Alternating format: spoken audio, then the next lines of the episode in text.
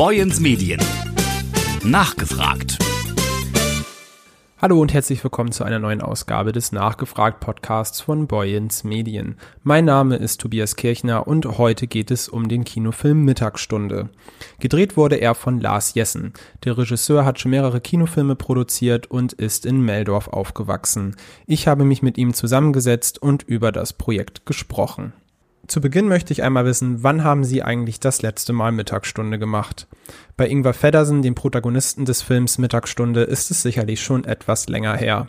Er lebt als Dozent in Kiel und ist unzufrieden mit seinem Leben. Die Dreiecksbeziehung, die WG, das alles gefällt ihm einfach nicht mehr. Deswegen entscheidet er sich kurzfristig in seine nordfriesische Heimat zurückzukehren. Ich fahre morgen früh nach Brinkebüll. Und ich komme dann auch erstmal nicht mehr wieder. Wie jetzt? Ich muss mich um die beiden Alten kümmern. So geht das nicht weiter. Mit den beiden Alten meint Ingvar seine Großeltern. In der alten Heimat angekommen, muss er allerdings feststellen, dass die Pflege gar nicht so einfach ist. Sein Großvater ist verbittert. Das ist eine dünne Plörre und viel zu heiß. Was soll das sein? Schief und krumm. Dafür hätten sie mich totgehauen in Magnitogorsk. 60 Gramm pro Person, mehr nicht. Und auch nicht weniger. Ja. Und du warst der Brotschneider. Ich weiß. Und seine Oma dement. Christian. Nee. Inga. Ach, wie jung. Genau. Gespielt wird Ingvar Feddersen vom Darsteller Charlie Hübner. Der Film Mittagsstunde begleitet ihn auf eine Reise in die Vergangenheit und vor allem geht es um das Leben auf dem Land. Regisseur Lars Jessen erzählte mir im Interview, warum ausgerechnet seine Verbundenheit zum Landleben entscheidend dafür war, dass er das Projekt übernahm. Also ich komme ja selber eben aus Dithmarschen, also aus der entsprechend ländlichen Gegend bin aber sehr viel in Schleswig-Holstein unterwegs und da ist mir vor Jahren immer wieder ins Bewusstsein gerückt, wie die Landgastronomie verschwindet. Wir hatten damals in Meldorf, ich glaube, 22 Kneipen. Heute sind das vielleicht noch zwei und auch selbst die müssen knapsen. Und darüber habe ich einen Film gemacht, 2013, einen Dokumentarfilm, kurzer, über äh, das Aussterben der Landgasthöfe. Kugsterben heißt er. Und so war dieses Thema irgendwie immer in mir drin, wenn ich übers Land fuhr oder fahre, sah ich das. Und die Redakteurin von dem Film, Barbara Denz vom NDR, die schickte mir vor drei Jahren oder so ein Buch und sagte, lies das schnell durch, du musst das verfilmen. Und da merkte ich dann schon auf den ersten 20 Seiten, dass da unglaublich viel eben von mir drin ist in dem Buch. Also ähnlich wie die Hauptfigur aus Mittagsstunde habe ich in Kiel studiert, Geschichte. Meine Großeltern waren sehr wichtig für mich. Ich habe in so einer Aussteiger-WG gewohnt. Das kommt alles in dem Film vor in dem Buch vor, in dem Film jetzt auch. Mhm. Und, ähm, und natürlich war auch die Landgastronomie für mich wichtig. Als ich damals in Eckstedt gelebt habe und mit etwas verwirrten Menschen äh, in so einer ähm, alternatives Wohnkollektiv hieß das, war ich eigentlich immer froh, weil ich da das, das deutliche Gefühl hatte, das Dorf hat mich da eigentlich vor den Hippies gerettet. Und deswegen habe ich da eben, glaube ich, von Anfang an eine gute Beziehung zur Gastronomie aufgebaut, die sich dann in meiner Zeit äh, als Jugendlicher in Meldorf äh, fortgesetzt hat. Und äh, deswegen sind wir eben auch sehr gerne nicht immer nur in unseren Holzwurm gegangen, sondern eben auch in die, in die anderen ganz normalen Kneipen. Und haben da eben ja, unglaublich viele verschiedene äh, Leute kennengelernt, die wir oft vom Fußball kannten oder eben von Sachen, die eben überhaupt nicht in einer Bubble stattgefunden haben. Und das reizt mich so an, an Gastronomie und das war eben in dem Roman auch drin. Kurze Frage, lange Antwort. Der Landgasthof, den Ingwars Großeltern betreiben, spielt eine zentrale Rolle in dem Film Mittagsstunde. Allerdings hat sich seitdem Ingvar das letzte Mal da war recht wenig verändert. Etwas Tristesse macht sich breit und Ingvar langweilt sich. Ganz so angenehm gehen seine Großeltern nicht untereinander und auch nicht mit ihm um. Moin. Moin, Ingvar. Moin, Vater. Moin. Kopfweh wieder. Ich wollte deswegen von Lars Jessen wissen, ist Mittagsstunde ein Heimatfilm oder vielleicht auch ein bisschen ein Heimat-Horrorfilm? Ich finde, es ist kein Horrorfilm. Ich finde, es ist ein Heimatfilm. Das Etikett habe ich mir seit Jahren gerne anstecken lassen. Ich habe ja damals in der Schule, in der Meldorfer Gelehrtenschule, bei Hans-Friedrich Helfrich, meinem deutschen Geschichtslehrer, haben wir die Serie Heimat von Edgar Reitz äh, seziert. Das war für uns mindblowing. Wir haben äh, eben gesehen, wie kann man auf Heimat oder das, was man Heimat bezeichnet, anders gucken als jetzt der Förster aus der Kurpfalz. Also alles das, was in den 50er, 60er Jahren noch Heimatfilm war, war ja sehr stark vom nationalsozialistischen Erbe oder dem unfassbaren Drang, alles zu vergessen geprägt. Und Heimatfilm als etwas zu benutzen, um genau hinzugucken, wo sind die Probleme, wer sind wir alles, was verändert sich gerade, was ist weg, was kommt. Das hat Reiz damals, finde ich, idealtypisch aufgebrochen und neu erfunden.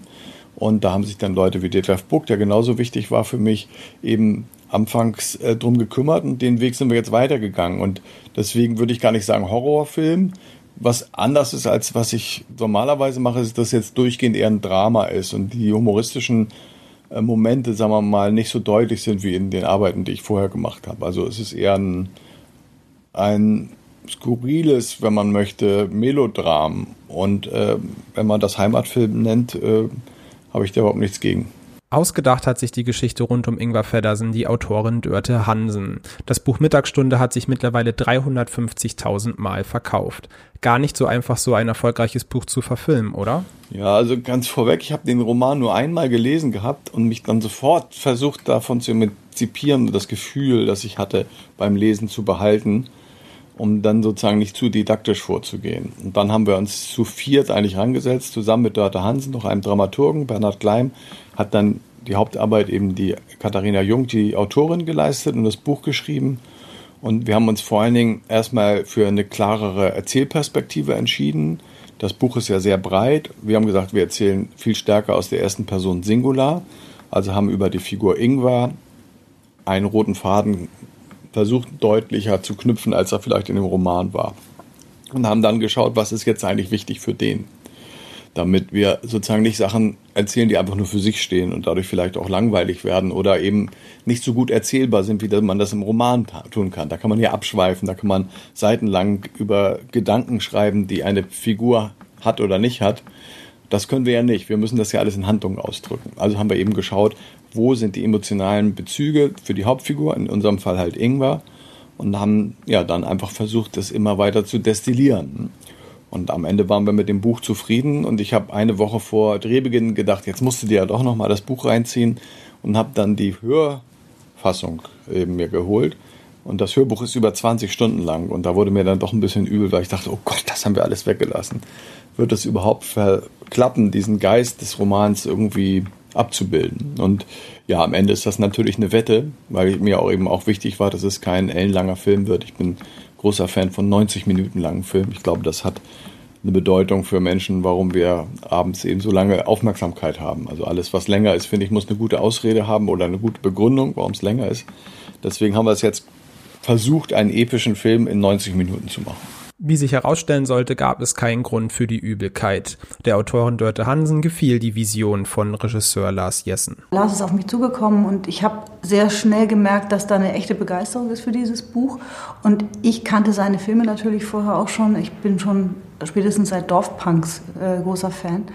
Und äh, wir haben eine ähnliche Haltung, was das Dorf angeht und was Norddeutschland angeht. Also wir konnten uns da sehr äh, gut austauschen. Und ich habe ziemlich schnell gemerkt, dass er der Richtige ist der, für diesen Stoff. Ein kleines Problem gab es dann allerdings doch noch. Im Buch wird überwiegend Plattdeutsch gesprochen. Nun war also die Frage, wie setzt man das um für einen Kinofilm, der im ganzen Land erscheinen soll? Also das ist ja dann, auch wenn ich vorhin gesagt habe, wir hatten nicht viel Geld, doch relativ viel Geld drin. Deswegen war eigentlich das geplant, den Film ganz normal auf Hochdeutsch zu drehen, damit man dann eben auch eine bundesweite Auswertung hinbekommt und keine Leute abspreckt. Aber ich habe dann relativ schnell oder relativ kurz vor der Beginn der Dreharbeiten eigentlich für mich entschieden, ich drehe das auch auf Platt. Und habe auch keinen gefragt, weil ich das wollte und machen, das Gefühl hatte, es musste so sein. Für mich war das sozusagen die werktreue Arbeit, weil die Dialoge in Dörte Hansens Buch sind ja auch auf Plattdeutsch verfasst. Insofern haben wir eigentlich das Natürliche gemacht mit dem Wissen, dass es eigentlich ein Nischenprodukt sein müsste. Wir haben es trotzdem gemacht und es hat auch sich auf die Arbeit sehr interessant ausgewirkt, weil das Plattdeutsche erzeugt eigentlich eine andere Auseinandersetzung mit dem Stoff. Das kommt eher so aus dem Bauch, während, oder vielleicht aus dem Herzen manchmal, während der, der hochdeutsche Text ja eher vom Kopf kommt. Und so hat sich das Drehen der zwei verschiedenen Fassungen immer wieder auch gegenseitig befruchtet. Also ich habe dann immer gesagt, okay, jetzt drehen wir dasselbe nochmal auf Hochdeutsch oder jetzt sehen wir die Totale nochmal auf Plattdeutsch, weil wir die haben wir noch nicht. Und so hat sich eigentlich das Plattdeutsche eigentlich in den Filmen so breit gemacht, dass auch die hochdeutsche Fassung, glaube ich, davon sehr beeinflusst ist. Aber es war natürlich ein wahnsinniger Ritt, weil man eben fast jeden Take dann doppelt drehen musste und nicht so die Chance hatte, Sachen nochmal zu verbessern. Insofern war das ein ganzer Ritt auf der Rasierklinge. Und das Lustige oder das Schöne ist, dass jetzt alle mal sagen, ja, wieso habt ihr überhaupt die hochdeutsche Fassung gedreht? Aber war es eigentlich andersrum gedacht. Die Handlung von Mittagsstunde spielt sich überwiegend in einer Dorfkneipe ab, auf dem Land und es gibt immer wieder Rückblenden in die Vergangenheit. Natürlich geht es da auch mal etwas rauer zu. Jetzt will ich erst mal einen ausgeben auf mein Enkelkind. Zu Ostern kriege ich hier einen Lütten Kröger. Mensch, Kröger, da gratulieren wir aber. Oder sollen wir lieber Beileid sagen? Ich lach mich tot, du. Besonders wichtig war es dabei natürlich, dass eben genau dieser Schlagmensch auch im Film wiedergespiegelt wird. Solche Schauspieler zu finden, ist sicherlich gar nicht so leicht, aber eben genau das war der Job von Lars Jessen und seinem Team. Wenn wir es gut schaffen, ein Ensemble hin zusammenzustellen, was stimmig ist, was die Figuren gut verkörpern kann, was äh, das eben alles mitkriegt, mitbringt, also auch von der, vom Handwerklichen, von der Inspiration, von Teamplay, da muss man ganz schön viel eben, hat man hohes Anforderungspotenzial an, äh, an Schauspielerinnen und Schauspieler. Das ist sozusagen die eine Aufgabe. Auch das ist immer eine Wette basiert natürlich auf Erfahrungen, auf Neugier von Leuten, mit denen man noch nie zusammengearbeitet hat, wie Rainer Bock zum Beispiel, der äh, aus Kiel kommt und deswegen ganz besondere Affinität hat zu dem Stoff. Der war irgendwie klar, den nehmen wir damit rein und auch ganz neue, den ich gar nicht kannte, wie die Großwantje Kohlhoff, die die weibliche Hauptrolle da spielt, die die Marit spielt. Das ist unser normales handwerkliches Geschäft, aber das mit den Motiven ist natürlich nochmal doppelt schwer, weil man dann anders als bei einem Film, der in der Gegenwart spielt, jetzt ja nicht die freie Auswahl hat, sondern muss eben gucken, ist dieser Blickwinkel mit relativ einfachen Mitteln so herstellbar, dass wir das Jahr 1965, 1972 und die Gegenwart dort erzählen können, weil wir auch mit diesem Budget jetzt nicht einfach alles uns ausdenken können, so wie wir es gerne hätten, sondern wir mussten eben sehr zielgenau schauen. Und insofern haben wir da sehr lange gesucht. Lustigerweise war der Landgasthof, in dem das spielt. Der erste, den wir angeguckt haben. Dann haben wir, glaube ich, noch 42 andere angeschaut, um dann wieder zu dem ersten zurückzukehren. Ganz so kompliziert war es bei den anderen Straßen nicht, aber äh, Brinkebüll setzt sich jetzt aus acht oder ja, aus sieben verschiedenen Ortschaften. Ein Glücksgriff bei der Besetzung ist dem Team sicherlich auch wieder mit Hauptdarsteller Charlie Hübner gelungen. Er und Lars Jessen haben schon viel zusammengearbeitet. Zum Abschluss lasse ich Charlie Hübner einmal erzählen, was der Film uns eigentlich sagen möchte. Wenn du das Gefühl hast, irgendwas stimmt nicht, dann geh da hin und krieg raus, was nicht stimmt. Und zwar sofort und warte nicht bis du 55 bist.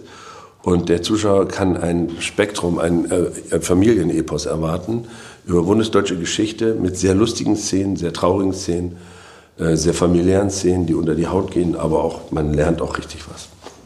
Ist ein Film für alle und ähm, man wird gelacht haben und geweint haben. Und danach kann man ruhig ein Bierchen trinken. Oder in Köln. Köln. Köln, ne, sagt man. Es könnte wohl kaum ein besseres Schlusswort für diese Ausgabe unseres Nachgefragt-Podcasts geben. Dabei möchte ich es auch belassen und verabschiede mich an dieser Stelle. Ich freue mich schon auf die nächste Ausgabe unseres Nachgefragt-Podcasts. Boyens Medien. Nachgefragt.